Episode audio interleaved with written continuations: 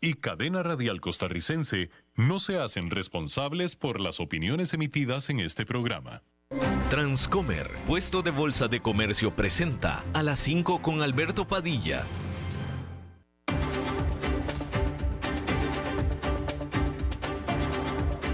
Inicia a las 5 con Alberto Padilla un programa diseñado con el objetivo de llevarte diariamente un tema de actualidad, acompañado siempre de reconocidos editorialistas, de lunes a viernes a las 5 de la tarde por CRC 89.1 Radio, a las 5 con Alberto Padilla. Hola, ¿qué tal? Saludos, bienvenidos a esta emisión de A las 5 con su servidor Alberto Padilla. Muchísimas gracias por estarnos acompañando. Gracias por estar ahí. Le mando cálidos saludos desde la señal y las instalaciones de CRC 89.1 Radio en San José, Costa Rica, desde donde estamos transmitiendo hasta el punto en el tiempo y en el espacio en el que usted nos está escuchando, porque estamos saliendo en diferentes vías simultáneamente, por ejemplo en Facebook Live, en la página de este programa, a las 5 con Alberto Padilla. Estamos también disponibles en el canal de YouTube de este programa. Estamos también en podcast, en las principales más importantes. Eh, plataformas para ellos, Spotify, Apple Podcast, Google Podcast y otras cinco importantes más. Por cierto que me va a disculpar para usted que nos escuche en podcast, pero aparentemente algo está pasando en este momento, específicamente con Spotify, que eh, esta plataforma nos está poniendo y nos está subiendo los programas con algunos días de retraso. La última vez que me fijé, el martes o el miércoles, el último programa que había era el del viernes, por ejemplo. Eh, no sé si en este momento sea esa situación todavía, pero sí era eso eh, recientemente. Y es curioso porque los programas se suben a la plataforma Anchor. Anchor pertenece a Spotify y Anchor lo que hace es que distribuye el programa en todas las plataformas de podcast, en Google Podcast, Apple Podcast y las otras cinco más, y lo mismo con Spotify. Pero lo curioso es que eh, en Spotify están tres días retrasados y en Google Podcast no. Y en Apple Podcast un día retrasados. ¿Por qué? No sabemos, pero por lo pronto esa es la situación. Los programas están, pero están saliendo con retraso. No sabemos por qué. Eh, se suben inmediatamente después de que cerramos la emisión, pero esa es la situación que está pasando y le pido una disculpa eh, si usted lo ha notado. Bien, en esta ocasión me acompaña al otro lado de los cristales, tratando de controlar los incontrolables, el señor David Guerrero y la producción general de este programa, siempre poderosa, desde Bogotá, Colombia, a cargo del señor Mauricio Sandoval. Déjeme comenzar nada más comentándole acerca de este tema que tocamos hace un par de días sobre el fatídico, eh, eh, infame evento de los cuatro estadounidenses que fueron secuestrados eh, por una banda criminal, una mafia, en la ciudad fronteriza mexicana de Matamoros y que mataron a dos y pues dos fueron rescatados o encontrados eh, uno de ellos con heridas de balas, pero dos murieron. ¿Se acuerda que estuvimos hablando de eso en este programa en una entrevista? Y aparte, pues es una noticia que dio la vuelta al mundo. Y nada más comentarle, eh, eh, es rarísimo lo que, las circunstancias son muy, muy extrañas, muy raras, porque lo que sabemos es que eran cuatro personas que viajaron, a ver, el turismo médico de Estados Unidos hacia, hacia México es común, muy común, el turismo médico. Eh, típicamente, vaya, estamos hablando de estadounidenses que viajan a México para hacerse un procedimiento médico en México, que es mucho más económico que en Estados Unidos. Pero pues típicamente vuelan, toman un avión y vuelan a las ciudades grandes, vuelan a Guadalajara, vuelan a México, vuelan a Cancún, vuelan a Monterrey y ahí se hacen el tratamiento médico.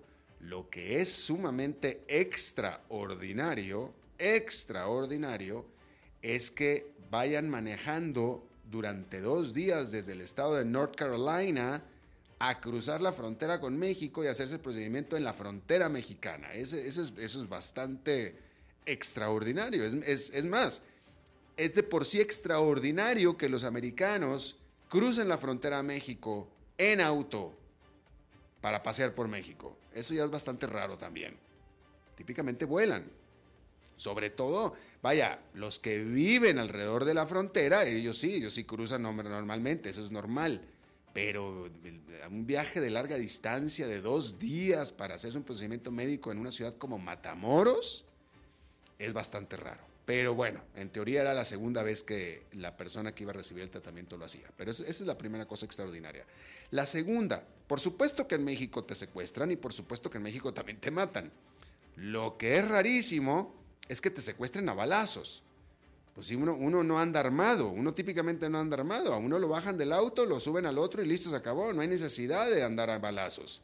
Entonces, eh, acá fue un enfrentamiento a balazos, es raro, ¿por, qué? ¿Por qué? Estos, estos americanos en teoría tendrían que haber estado desarmados, acababan de cruzar la frontera, en teoría tendrían que haber estado desarmados, entonces rarísimo ese asunto.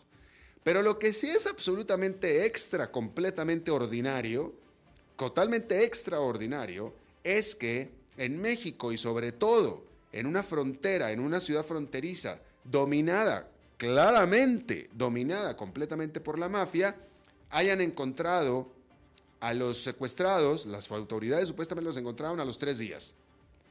A los tres días. Primero que nada, si usted vio los videos, ahí está el video, están en los, principales sitios de noticias, los videos del secuestro, ahí están, el, el video de cómo los secuestraron, cómo los subieron a la caja de una camioneta.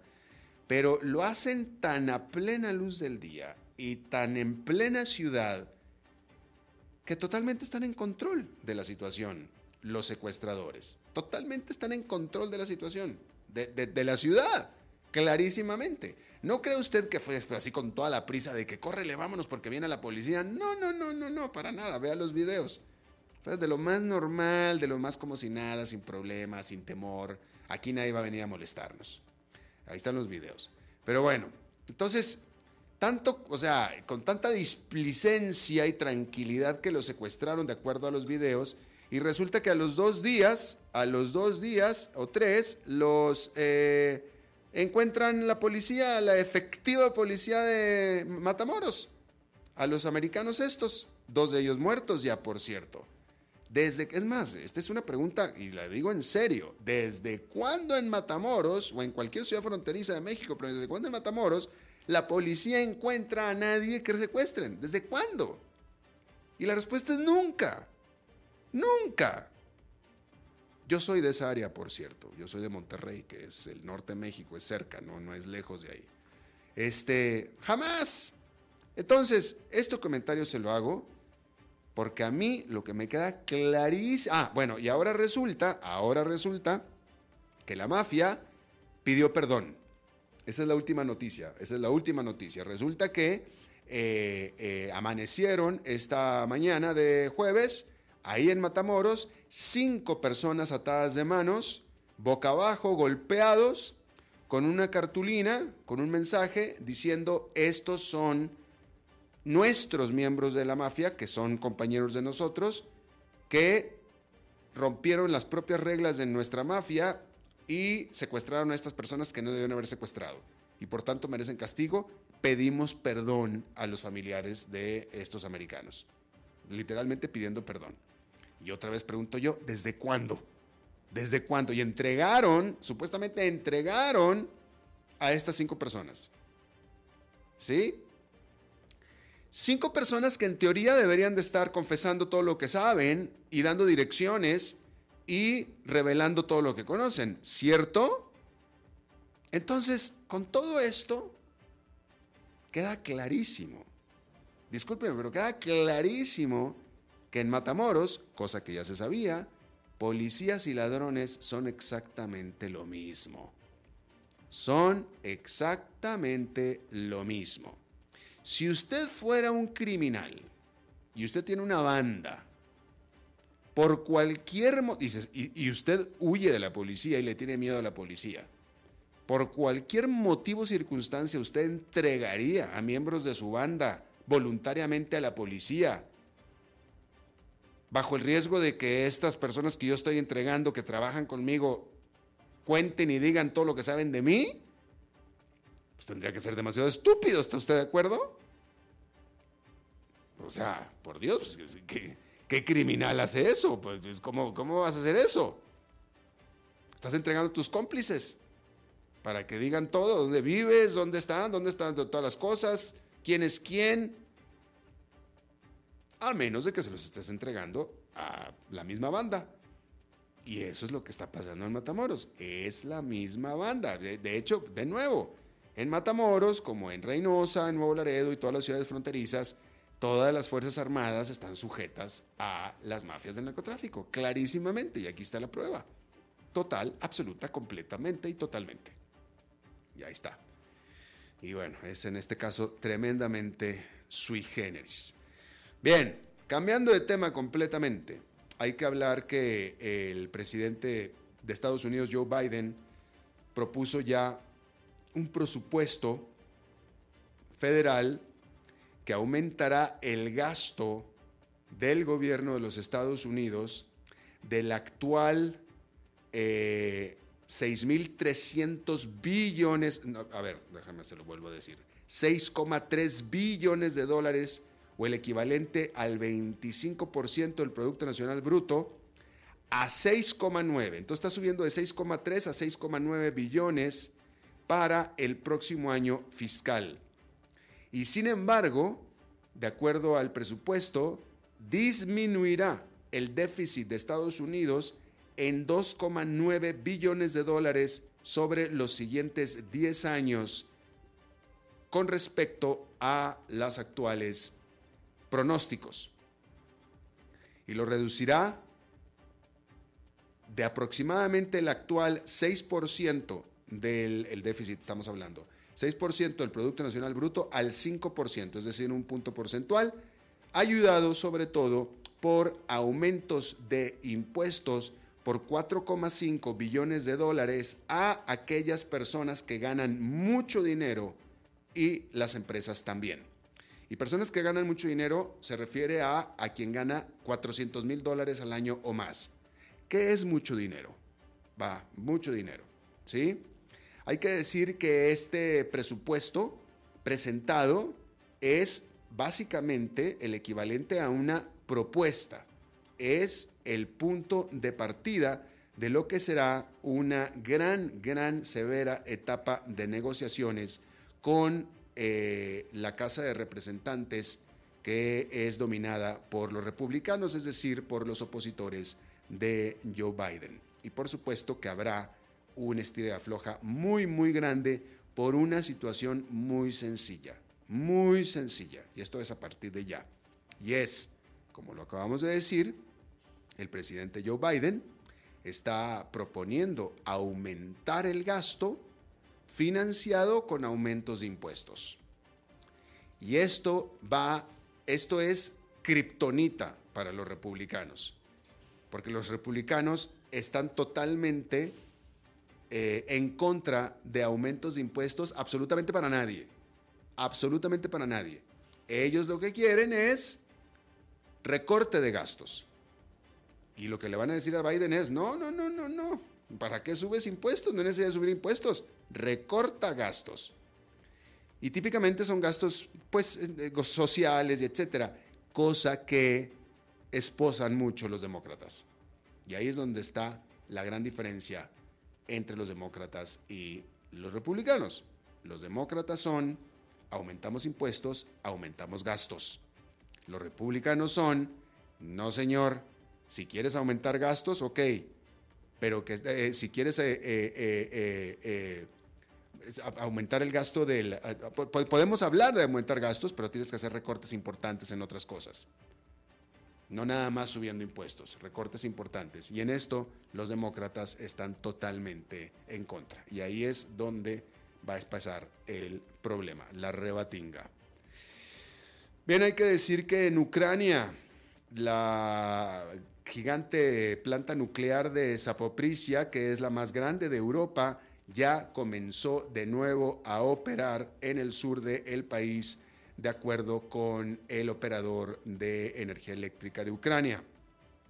Resulta que la planta de Zapoprisia había sido apagada y cortada del sistema eléctrico o de la red eléctrica después de que Rusia lanzó toda un ataque generalizado de misiles alrededor de todo Ucrania, eh, golpeando a edificios residenciales y a infraestructura de energía. Eh, se trata de, como decíamos, la planta nuclear más grande del continente europeo y es la sexta vez que tiene que salir de circulación o de operación esta planta desde que inició la invasión rusa a Ucrania. Y bueno, el secretario de Defensa de los Estados Unidos se encuentra de visita en Israel y allí dijo que estaba perturbado por la violencia que los eh, residentes israelitas están infligiendo sobre los palestinos. Antes de eso, tres militantes palestinos habían sido muertos durante un allanamiento militar israelí. En otras cosas, varios eh, protestantes, manifestantes, fueron arrestados después de masivas protestas que continuaron alrededor de todo Israel en respuesta a los planes del gobierno de reformar el sistema judicial de ese país. Así es que, ahí lo tiene usted. Hay que decir que un banquero ex empleado del gran banco Goldman Sachs, de nombre Roger Ng, fue sentenciado a 10 años de prisión en Estados Unidos por haber sobornado a oficiales y lavar dinero del el Fondo Soberano de Malasia llamado 1MDB. Este señor de apellido Ng y su antiguo jefe, que ha estado cooperando con los fiscales y que también enfrentará su sentencia en septiembre, fueron acusados de haber pagado más de mil millones de dólares en sobornos para que este negocio fuera a Goldman Sachs, este negocio de 1MDB, con ellos, por supuesto, ganando comisión en el proceso. Bien, hay que decir que el eh, desempleo en los Estados Unidos, hablando de esto, hay que decir que el número de personas que reclamaron, que pidieron ayuda al gobierno por desempleo, subió a 211 mil esta semana que termina, viniendo de los 190 mil de la primera semana de marzo, alcanzando su mayor nivel desde diciembre. Aunque esto pudiera sugerir un ligero enfriamiento del mercado laboral, hay otros datos que indican que este todavía se mantiene sólido. Y esto por supuesto que es un problema para el Banco Central, el cual eh, está, ha estado batallando para contener la inflación eh, que ha estado soportada y apoyada por esta fortaleza en el mercado laboral. Y estos datos han hecho que allá en Nueva York haya una eh, caída importante en este jueves. El índice industrial Dow Jones perdió 1,66%. El Standard Poor's 500 cayó 1,85% y el Standard Poor's 500 con una caída de 2,05%. Así es que eh, ahí está eso. y eh, en, esta, en esto que suena mucho a lo que estuvo pasando con Ucrania, antes de la invasión de Rusia, hay que decir que este jueves en Georgia, en el país de Georgia, también fronterizo de Rusia, el partido oficialista, el Georgian Dream, que bueno, así se dice en inglés, en español sería el sueño georgiano, es el, país, es el partido oficialista, dijo que de manera incondicional retirará la iniciativa de ley que había desatado masivas protestas en la capital georgiana de Tbilisi. Esta ley pretendía requerir a las organizaciones civiles eh, o de organizaciones de la sociedad civil eh, que recibieran más del 20% de su financiamiento de países extranjeros a que se registraran como agentes de influencia extranjera. Ese era el nombre con el que deseaban que se, que se registrara. Los parlamentarios georgianos aprobaron eh, esta primera iniciativa de ley el martes. Y como respuesta, miles de ciudadanos de Georgia cayeron a protestar en la capital Tbilisi. Y la policía arrestó a decenas de ellos y usaron gases lacrimógenos y cañones de agua para disipar la muchedumbre. Esta iniciativa de ley tenía muchas críticas, puesto que decían que eh, esta ley venía directita del libro de texto de Kremlin, en donde ahí en Rusia hay eh, una ley para agentes extranjeros muy, muy parecida también. Y también eh, temían que esta ley pudiera afectar el ya de por sí eh, no muy sólido camino que tiene Georgia para adherirse a la Unión Europea. De hecho, ya la Unión Europea había sonado las alarmas sobre eh, los retrocesos democráticos que se han estado dando en Georgia. ¿Sí? Este partido oficialista, el sueño georgiano, al retirar la iniciativa de ley que ellos habían metido, dijeron que lo que querían era evitar una confrontación. Se les pasó a decir una confrontación mayor, porque ya estaba la confrontación. Sí, por supuesto que la Unión Europea dio la bienvenida a este anuncio, a esta iniciativa y eh, pues animó a los líderes georgianos a que implementen reformas pro Unión Europea. Y estos, estas reformas se espera que sean muy, muy populares, muy apoyadas popularmente, porque resulta que la gran mayoría de los georgianos quieren pertenecer a la Unión Europea, que era lo mismo que sucedía exactamente con Ucrania. Era exactamente lo mismo que sucedía con Ucrania. Y mire ahorita Ucrania dónde está. Eh, ahora de nuevo, el pueblo, lo mismo sucedía en Ucrania, ¿va? Este, fíjese usted cómo, eh, pues, cómo es Vladimir Putin, ¿no? Porque este, no le gusta, él no quiere que sus vecinos pertenezcan a la Unión Europea, pues no quieren, él no quiere, por más que sus vecinos, los ciudadanos quieran hacerlo. Y era lo que estaba sucediendo con la Unión Europea, con eh, Ucrania precisamente. Eh, y en cambio, Putin está de lo más a gusto con eh, Lukashenko de Bielorrusia, que es un brutal y temible dictador. Pero como es pro Putin, entonces Putin está de lo más a gusto con él. Pero en cambio, tan pronto Ucrania cayó en plena democracia y esta plena democracia lo que quería y lo que habría era la vía para que los ucranianos pertenecieran a la Unión Europea, eso ya no le gustó a Vladimir Putin. Y ya ahora, aquí en los medios occidentales, ¿verdad? Ya se está cuestionando si acaso Georgia va por el mismo camino de Ucrania. En todos los sentidos. Bien, hay que decirle que este jueves en una reunión en Bruselas, los diplomáticos eh, finlandeses y los suecos estuvieron tratando de convencer a la delegación de Turquía de que sus países han cumplido con las condiciones para pertenecer a la OTAN, para unirse a la Organización del Tratado del Atlántico Norte.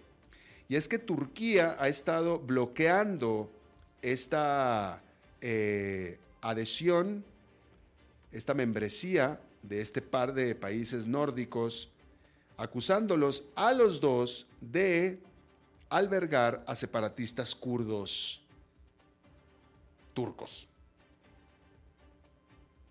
Y pues lo, Turquía lo que quiere es que este par de vecinos nórdicos, pues en realidad reprima a los miembros locales de lo que es el Partido de los Trabajadores de Kurdistán, que es un grupo armado kurdo que ha sido desde hace tiempo un gran problema para el gobierno de Turquía. Y bueno, pues nadie estaba esperando un gran avance en esta reunión de Bruselas de este jueves. Eh, Turquía ha sido un poco más eh, benevolente con la adhesión de Finlandia a la OTAN. Sin embargo, con respecto a Suecia, no está tan segura, o mejor dicho, está más reacia, porque mm, Turquía dice que Suecia, el gobierno de Suecia necesita todavía hacer más, quiere ver más acción por parte de Suecia antes de apoyarlo para que entre a la OTAN. Por supuesto, todo esto implica que si un miembro de la OTAN se niega a que otro país se adhiera, entonces no se adhiere. Se necesita un consenso general. Y aquí es Turquía el único que no quiere. El presidente de Turquía, Recep Tayyip Erdogan, eh, piensa, él está apostando a que puede ganar más concesiones por parte de Suecia, incluyendo extradiciones de kurdos viviendo en Suecia y a quienes Erdogan considera como terroristas. Y también hay que decir que muy probablemente lo que está haciendo también Erdogan es aparentar ser el hombre fuerte en casa, en Turquía, ahora que vienen elecciones presidenciales en mayo. Así es que, pues, ante todo esto, todo parece indicar que Suecia y Finlandia, pues, todavía van a tener que esperar sentados un rato más. Rápidamente, déjeme le informo esta eh, eh, eh, escena de película de, de Misión Imposible, porque hubo un tiroteo este martes, este miércoles, en el Aeropuerto Internacional de Santiago de Chile, donde estaban pretendiendo robar más de 32 millones de dólares en efectivo que estaban en la panza de un avión de LAN que venía procedente de Miami.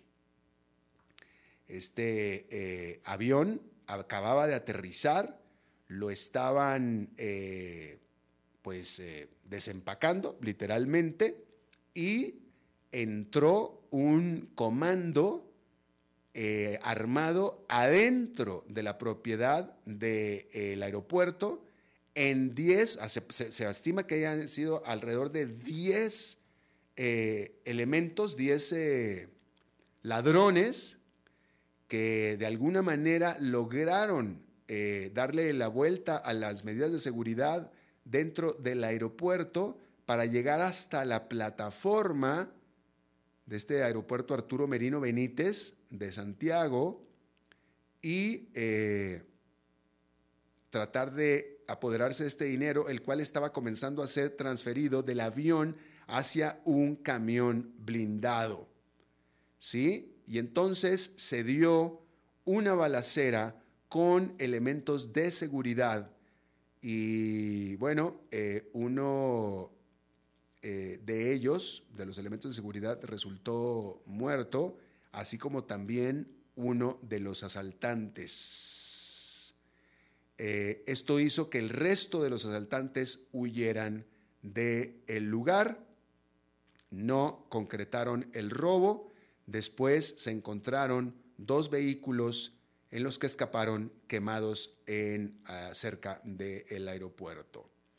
Eh, obviamente las autoridades dicen que se trata de un grupo de ladrones altamente organizados y altamente armados también. Eh, y por supuesto, pues eh, tuvo que haber sido un trabajo interno, obviamente. Un trabajo interno de la aerolínea, un trabajo interno de los bancos, por cierto, este dinero era dinero del Banco Central de Chile que iba a ser distribuido en diferentes bancos alrededor del país como parte normal de la operación financiera del país. Eran 32 millones, pero pues obviamente, o sea, ¿quién? O sea, obviamente este, este, grupo era alguien que sabía que esos 32 millones 500 mil estaban en ese avión, en ese vuelo, en ese momento. Un, trabajo, este, un trabajo interno, ¿no? Pero lo peor de todo es que no es la primera vez que en el aeropuerto de Santiago eh, sucede este tipo de cosas. En el 2020, un grupo de ladrones se robó 15 millones de dólares de un almacén eh, dentro del aeropuerto. ¿Sí? Este, y en aquel evento, los sospechosos utilizaron dos vehículos, uno pintado con los colores y el logo de DHL. Y en el 2014, otro grupo se llevó 10 millones de dólares del aeropuerto. Eh, 32 se iban a llevar acá, 30, no se los llevaron, pero vamos a hablar, ok, no se los bueno, vamos, vamos a suponer que se los habían llevado porque eh, se los querían llevar, 32 millones de dólares se los querían llevar, ¿sí? ¿Qué hace usted con 32 millones de dólares en efectivo? O sea, si usted, me escucha, si usted está escuchando este, este programa, es porque usted tiene cuentas de banco y maneja dinero y etcétera, ¿sí? Yo le doy a usted 32 millones y medio de dólares y le pregunto, ¿qué hace con ese dinero? ¿Qué hace? ¿Cómo, lo ¿Qué haces con él? No lo puedes meter al sistema financiero, no se puede, cuando menos no legalmente. No puedes. Si usted me escucha, usted, usted ha tratado de, usted, usted ha tratado de depositar 6, 7, 8 mil dólares todas las preguntas que le hacen. Usted no puede, es más, usted no puede depositar 7, 8 mil dólares en el banco en este momento, así nada más porque sí. Más de 10 mil, definitivamente no. ¿Sí? Este, ahora imagínense yo, yo aquí tengo, yo tengo cuentas aquí, tengo cuentas en Estados Unidos, tengo cuentas en Estados Unidos de hace más de 20 años, me conocen muy bien, llego yo con 32 millones de dólares, ¿usted cree que me van a dejar, por más que soy conocido en el banco, me van a dejar depositarte, entonces, pues, por supuesto que no. Entonces, pero sin embargo se lo roban. Es decir, algo hacen con ese dinero, algo. Y algo que, o sea, les sirve, les sirve. A mí usted a mí me da 32 millones de dólares en este momento, me mete un problema porque no tengo nada que hacer con ellos. ¿Qué voy a hacer con ellos? No tengo ni dónde guardarlos. Pero evidentemente estas gentes algo hacen con ellos, algo. Y quiero suponer que ese algo es insertarlos al sistema financiero. O sea, eso es lo que yo quiero pensar. Pero, en fin, si alguien tiene alguna idea, en serio, es que este esta es la clave de lo que es el lavado de dinero, ¿no? ¿Cómo, ¿Cómo lavas, cómo metes al sistema financiero 32 millones de dólares en efectivo? Pero evidentemente se puede, porque no nada más eran estos 32, también antes fueron 10 y antes de esos 10 habían sido otros 15. En fin. Bien, vamos a hacer una rápida pausa y regresamos con más. A las 5 con Alberto Padilla, por CRC 89.1 Radio. Ok, gracias a todos por haber venido a la fiesta de despedida de don Alberto, quien cumple 30 años de trabajar para nuestra empresa. Y bueno, le llegó el día del retiro. Don Alberto, ¿por qué no viene acá y nos da unas palabras? Muchas gracias a todos. Solo puedo decirles que si alguien sabe de algún trabajito, que por favor me avisen. Es en serio. No me preparé para este momento y tengo que ver cómo consigo otro trabajo. No cometan el mismo error que yo. Transcomer, puesto de bolsa de comercio. Construyamos juntos su futuro. Somos expertos en eso.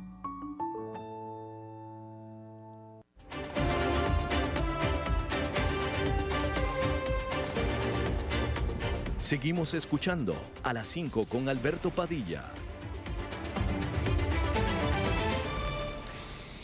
Bueno, eh, sigue, siguen los colapsos, sigue el problema, sigue, eh, ¿cómo podría yo eh, decir esto? De, la, implosión dentro del mercado de las criptomonedas, porque ahora otra entidad más dentro de las criptomonedas se vino abajo. Ahora le tocó el turno a un prestamista Silvergate que se llama, el cual anunció que liquidará.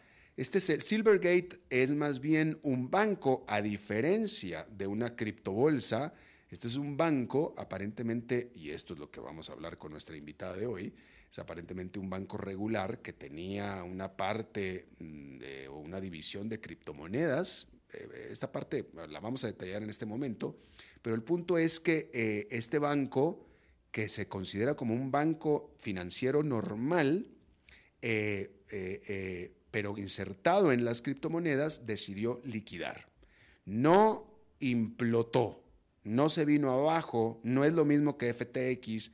Acá lo que dijeron, ¿saben qué? Y ya no nos conviene tanto seguir operando, mejor liquidamos. Así es que todos los clientes, aquí está su plata, aquí está todita y nosotros salimos de operación que es diferente a quebramos, no les damos absolutamente nada a nadie, ¿no? Que es lo que ha venido sucediendo. Pero no, esto, pero no, esto no quita que siguen los problemas dentro del criptomercado. Yo le agradezco muchísimo a Carolina Cifuentes, ella es economista y analista del mercado de las criptomonedas que esté con nosotros. Carolina, gracias. Hola, buenas noches. ¿Cómo estás, Alberto? Gracias, muy bien, Carolina. Ayúdanos a entender qué exactamente es eh, Silvergate a diferencia de lo que era FTX y otras tantas que habían quebrado. Listo. Silvergate, en realidad sí que es un banco. O sea, si vamos a la historia de Silvergate, fue creado en el 88, muchísimo antes de todo el boom de las criptomonedas. Entonces, este era un banco pequeño ellos más o menos solían manejar unos depósitos de entre 100 y 150 millones de dólares de sus clientes y en el 2014 es cuando empiezan a trabajar también con criptomonedas. Las incluyen en su portafolio de servicios. Siendo un banco normal regular, tenían una parte de criptomonedas. Así es. Ya. Y esta parte de criptomonedas es la que los hace eh, quebrar. Se puede decir que lo más probable es que sí. ¿Por qué, ¿Por qué te digo esto? Porque Silvergate en realidad creció a ser el segundo banco más importante de cripto en Estados Unidos. Y una parte muy importante de su modelo de negocio pues estaba fundamentado en criptomonedas. Aparte, ellos tenían un servicio que es el Zen, pues te voy a explicar lo que es. Eh, mira, el servicio, las cripto, hacen trading 24/7, pero no había ningún banco que permitiera hacer el intercambio de cripto a monedas fiat 24/7, porque el horario de los bancos es de 9 de la mañana a 5 de la tarde. Entonces Silvergate creó este concepto que se llama Zen, que es un exchange que funcionaba 24/7 para el sistema bancario con el sistema cripto. Entonces ese sistema literal que lo utilizaban las empresas más grandes de, cripto en Estados Unidos para hacer esos intercambios. Claro. Ahora, una pregunta, Carolina. Eh, eh, este es tan solo la última de las eh, eh, caídas, de los desplomes de un ente ligado a las criptomonedas. Ahora yo te pregunto, por lo que yo puedo entender, y dime si estoy bien, pero me parece a mí que cada una de estas caídas, de estas implosiones también, se generan como efecto dominó de otras anteriores. ¿No? O sea, como que todas están concatenadas. Y entonces yo te pregunto, si esto es así, ¿qué otros efectos puede tener el colapso de este Silvergate? En eso estoy totalmente de acuerdo, porque igual que con las cripto pasa con los bancos. O sea, los bancos funcionan porque creemos y tenemos confianza en el sistema bancario. Entonces, todo este efecto dominó grande empieza en realidad con la caída de FTX se cae FTX, eh, se, quiebran otras empresas que tenían una exposición muy grande con, con FTX. Y seguidamente lo que sucede es que los usuarios eh, y también inversionistas institucionales, ¿qué hacen? Como pierden confianza, sacan dinero de estas empresas, de exchanges, de bancos, etcétera, porque dicen, ¿cuál va a ser la próxima que se va a caer? Entonces, si tú le quitas liquidez al sistema, lo que pasa es que eventualmente el sistema también se cae. Entonces, estuve leyendo y justo después de la caída de FTX, clientes del banco sacaron unos 8 billones de dólares del banco. Entonces, claro, es quitarle la liquidez al banco, quitarle al final, dos bancos con qué hacen dinero, con la liquidez que tienen para realizar operaciones.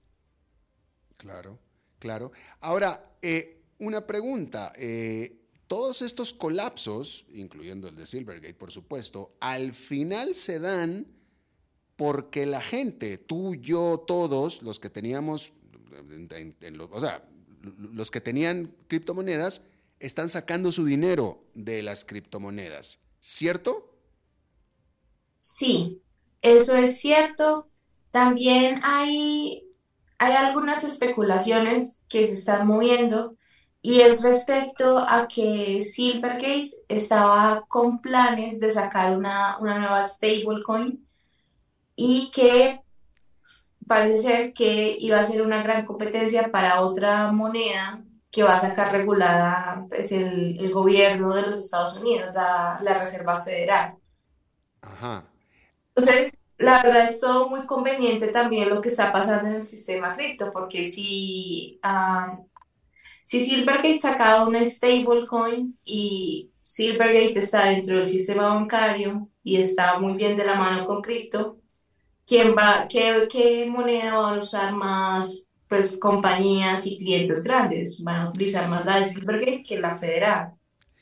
Ajá. Ahora te pregunto yo, si, si todos estos colapsos se dan, eh, que pareciera como lo más razonable, se están dando porque la gente está saliéndose de las criptomonedas porque no, no tienen confianza en las criptomonedas, eh, y Silvergate es la última y acaba de liquidar esta semana, ¿por qué en lo que va de este año el Bitcoin y otras más, creo que Ether también, han subido tanto? Lo más probable es especulación. Especulación, ese es el tema. Eh, eh, ahora, déjame te especulación entre un pequeñito grupo, ¿no? Sí, entre un pequeñito grupo que tiene mucho. Ajá, exacto. Las ballenas. Y ahora, en, un, aspecto mucho más amplio, Carolina, yo te pregunto, eh, con toda esta seguidilla, serie de fichas de dominó que están cayendo dentro del, criptomercado, ¿qué análisis haces tú o qué mensaje te deja con respecto a lo que son las criptomonedas? Bueno, la verdad yo sigo confiando en ellas. Mm. yo soy una fiel creyente de las criptomonedas, de, de la filosofía, de la apertura que vienen a traer.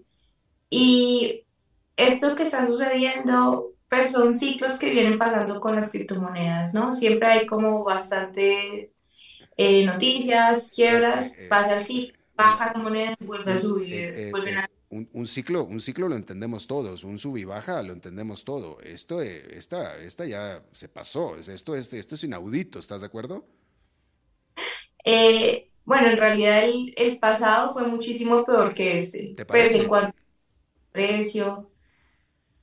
Y cada vez que se, pues, que se, se invierte la, la tendencia, entonces se vuelve a incrementar el número de, empresas, de exchanges y de soluciones que tienen como un sistema más robustecido. Entonces, yo como lo veo es limpieza del sistema, lo que no está funcionando bien o lo que no está bien organizado va a salir y lo que vaya a llegar después de esto va a llegar mucho mejor.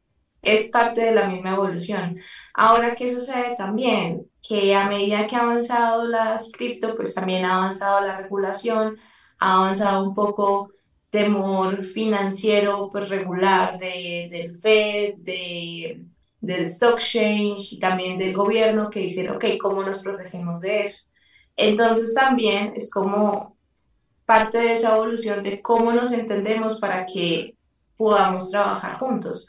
Obviamente el gobierno, si sabe que esto va a seguir creciendo a futuro, va a querer que quien sea que esté, los jugadores del mercado, pues estén jugando de acuerdo a las reglas. Y por eso es que también hay ahora mismo ese debate político tan importante alrededor inversión. Claro. Eh, rápidamente, eh, em, déjame te pregunto, Carolina, ¿qué otra, qué otra utilidad? O sea, yo, yo puedo entender la criptomoneda como una especulación, la puedo entender, lo mismo que una obra de arte, ¿no?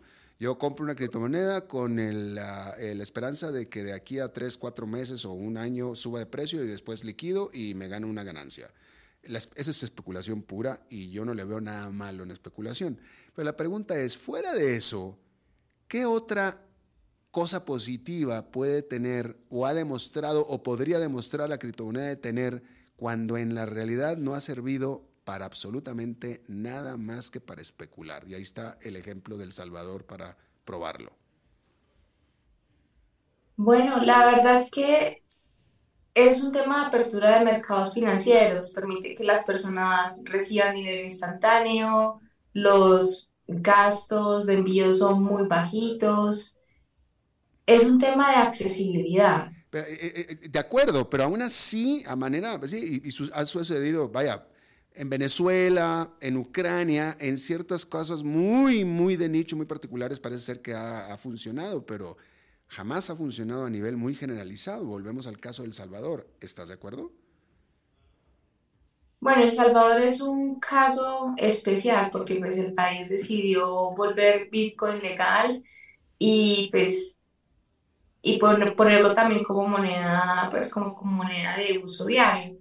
Ahora, se pudo haber utilizado otra, otra moneda, una que estuviera pegada al dólar, por ejemplo, para que no tuviera tanta, tanta exposición con el tema de volatilidad. Uh.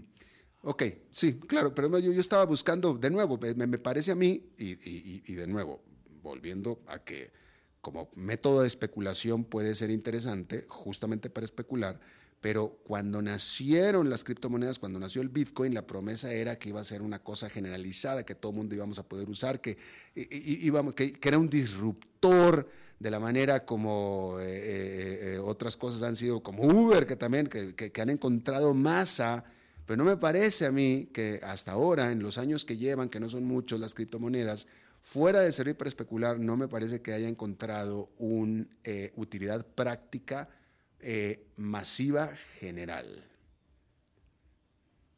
Yo siento que estamos como muy cerquita de alcanzar una cosa que se llama un tipping point, mm. eh, es un punto clave, mm. como un punto clave en el que ya se vuelve generalizada esa adopción. Por eso es que también hay como tanta presión ahora de, de regulación de los gobiernos, como, hey, ya poniéndole como los frenos porque es que es algo muy inminente, o sea, el cripto no es algo que se pueda parar. ¿Qué sucede? Que a los bancos y a los gobiernos no les funciona porque hay mucha aún libertad de regularización y porque van a perder ingresos. ¿Por qué? Pues porque la gente se va allá y allá todo es más barato para los movimientos, etcétera. Entonces, ¿quiénes están perdiendo? Los bancos. ¿Y quién trabaja con los bancos? El gobierno. En realidad, los bancos en Estados Unidos son privados. Entonces, hay muchísima presión por ese lado. Entonces, estamos, yo siento que estamos ahí como en ese puntico clave de aguantar un poco más para que ya haya una, una adopción generalizada. O sea, es que es algo que, que va a suceder. Bien. El mundo es un mundo que abre posibilidades. Claro. Bueno, pues Carolina Cifuentes, economista y analista del sector de criptomonedas, te agradezco muchísimo que hayas charlado con nosotros esta tarde. Es con todo el gusto, Alberto. Gracias, Carolina. Vamos a hacer una pausa. Hacemos pausa, David, y regresamos con más. A las 5 con Alberto Padilla, por CRC 89.1 Radio. Ok, gracias a todos por haber venido a la fiesta de despedida de don Alberto, quien cumple 30 años de trabajar para nuestra empresa. Y bueno, le llegó el día del retiro. Don Alberto, ¿por qué no viene acá y nos da unas palabras? Muchas gracias a todos. Solo puedo decirles que si alguien sabe de algún trabajito, que por favor me avisen. Es en serio. No me preparé para este momento y tengo que ver cómo consigo otro trabajo. No cometan el mismo error que yo. Transcomer, puesto de bolsa de comercio. Construyamos juntos su futuro. Somos expertos en eso.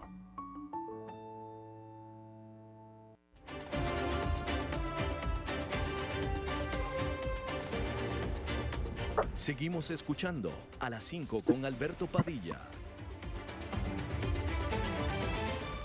Bueno, como cada jueves tenemos la visita, el comentario de alguien que nosotros queremos mucho en este programa, el señor Dado, el señor enfadado. ¿Cómo está usted, señor Dado? Padilla, estoy revuelto los huevos, te digo, porque, bueno, va cayendo, claro, va cayendo. No, no, no me diga, no me diga que usted es uno de esos que gana 400 mil dólares al año y que Joe Biden le quiere subir los impuestos. Todavía no he llegado ahí, pero me preparo, me estoy Eso, preparando. eso, muy bien. Dígame. Este, pero bueno, eh, vos sabes quién es Tucker Carlson.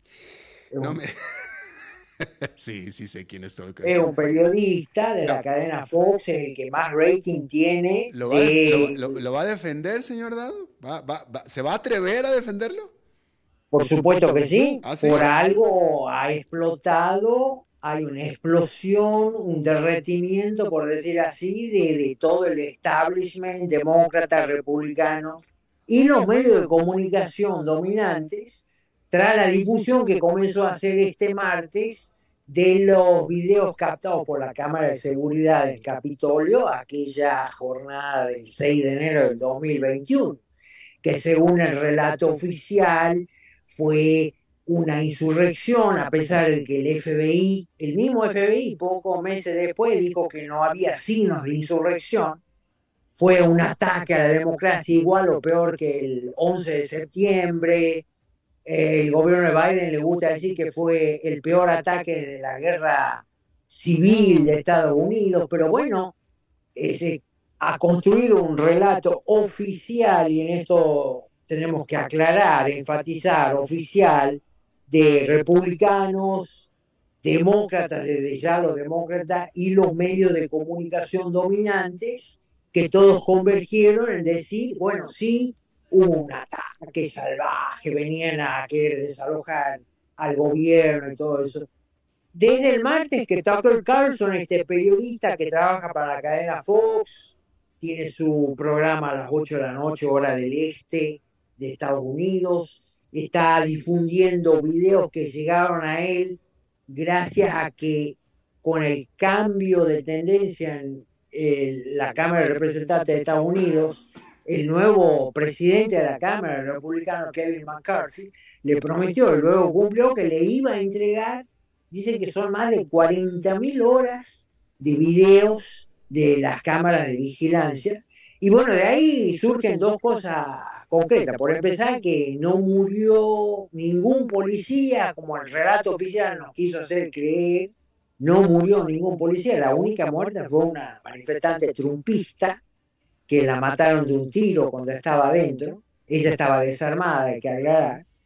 Eh, también la otra es que durante mucho tiempo se había forjado eh, a este personaje que fue con un casco así como de vikingo, un gorro de vikingo con cuernos, el chamán, eh, que es uno de los que más pena recibió, fíjate, hasta cuatro años de prisión le dieron, pero resulta que los videos lo muestran a él circulando por el Capitolio, acompañado por policías del Capitolio que inclusive le van abriendo puertas y lo dejan entrar a la sala de la Cámara de Senadores, y él ahí inclusive agradece a la policía por haberlo acompañado, ¿no?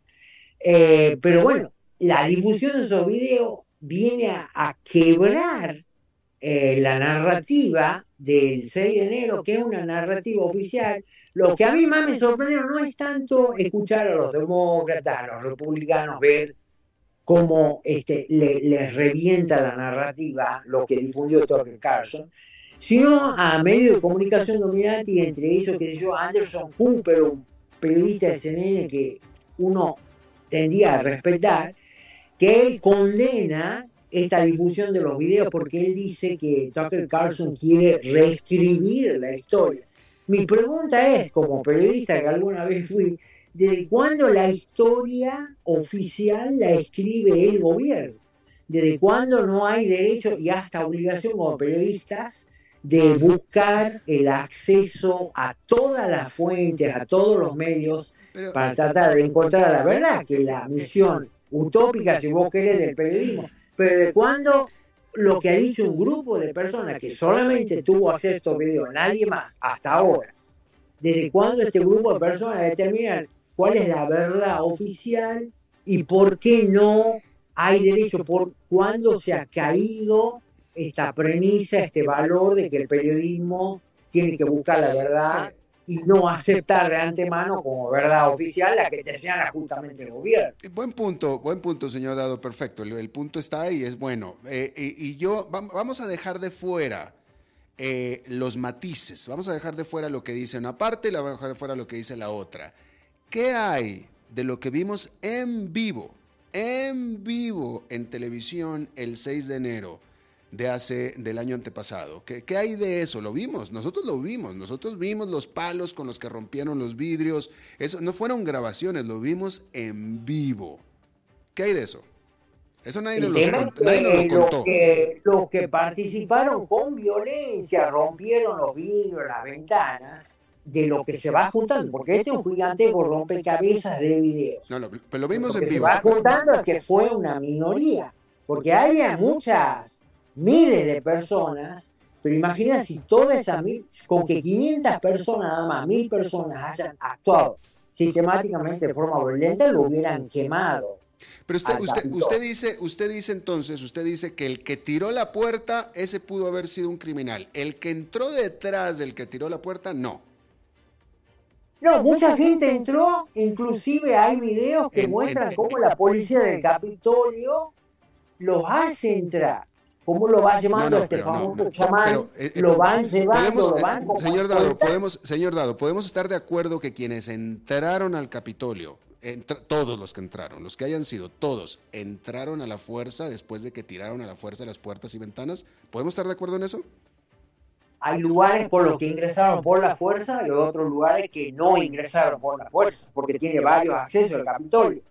Hay videos de gente que está rompiendo ventanas, que sospechosamente hay gente que llegó al lugar con uniformes negros de Antifa, que es esta organización de extrema izquierda, eh, la organización paraestatal que apoya a los demócratas, y ahí se cambiaron. En el Capitolio se cambiaron, se pusieron, hay videos que están registrando eso, se pusieron este, atuendos, ropa, identificados con Trump. Entonces, todo esto es algo muy tenebroso Eh, eh, que está saliendo a la luz ahora. Son, como te vuelvo a decir, piezas de rompecabezas de videos, pero que ya van formando una imagen aproximada eh, en casos puntuales, ¿no? El caso puntual que te estoy diciendo es este chamán que los videos lo muestran a él caminando, escoltado por la policía, la policía abriéndole eh, puertas para ingresar y finalmente lo hace a la, a la Cámara de Senadores. eh, ok, señor Dado, le agradecemos mucho, como siempre, cada jueves y nos vemos a la próxima, señor Dado. Que así sea, un abrazo para ella. Igualmente para ustedes, es todo lo que tenemos. Muchísimas gracias por habernos acompañado. Nos vemos en la próxima. Que la pase muy bien.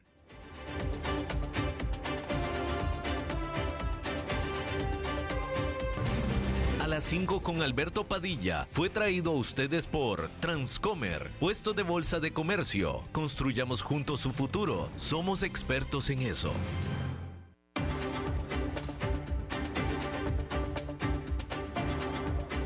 Concluye a las 5 con Alberto Padilla.